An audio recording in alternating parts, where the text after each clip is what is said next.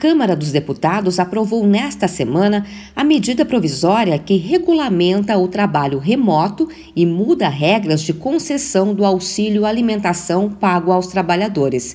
De acordo com a proposta, o teletrabalho pode ser por jornada, produção ou por tarefa.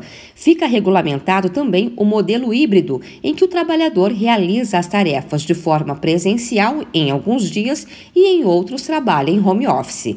A MP ainda permite o teletrabalho para estagiários e dá prioridade aos empregados com deficiência ou com filhos de até 4 anos de idade. Para a oposição, a regulamentação reduz os direitos e remunerações de quem está em trabalho remoto, como argumentou o deputado Bira do Pindaré. Quem estiver em regime de teletrabalho não terá nenhuma proteção de limite em relação à jornada de trabalho.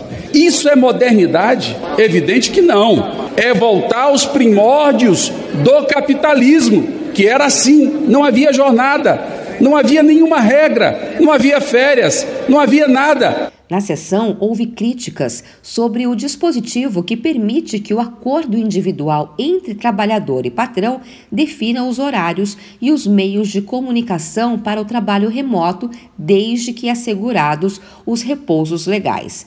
Para a oposição, o acordo individual fragiliza a posição do empregado frente ao patrão. Já para o líder do Novo, o deputado Tiago Mitraldi, o trabalhador deveria poder fazer os acordos individuais.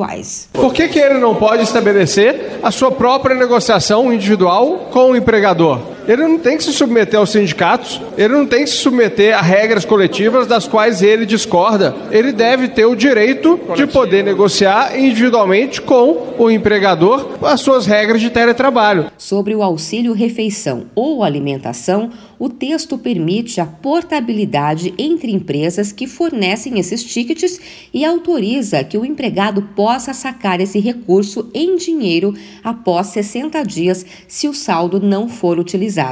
Em relação ao Vale Refeição, a proposta exige que o recurso seja usado em restaurantes ou para a compra de alimentos no comércio em uma tentativa de evitar o uso de recursos para outros fins.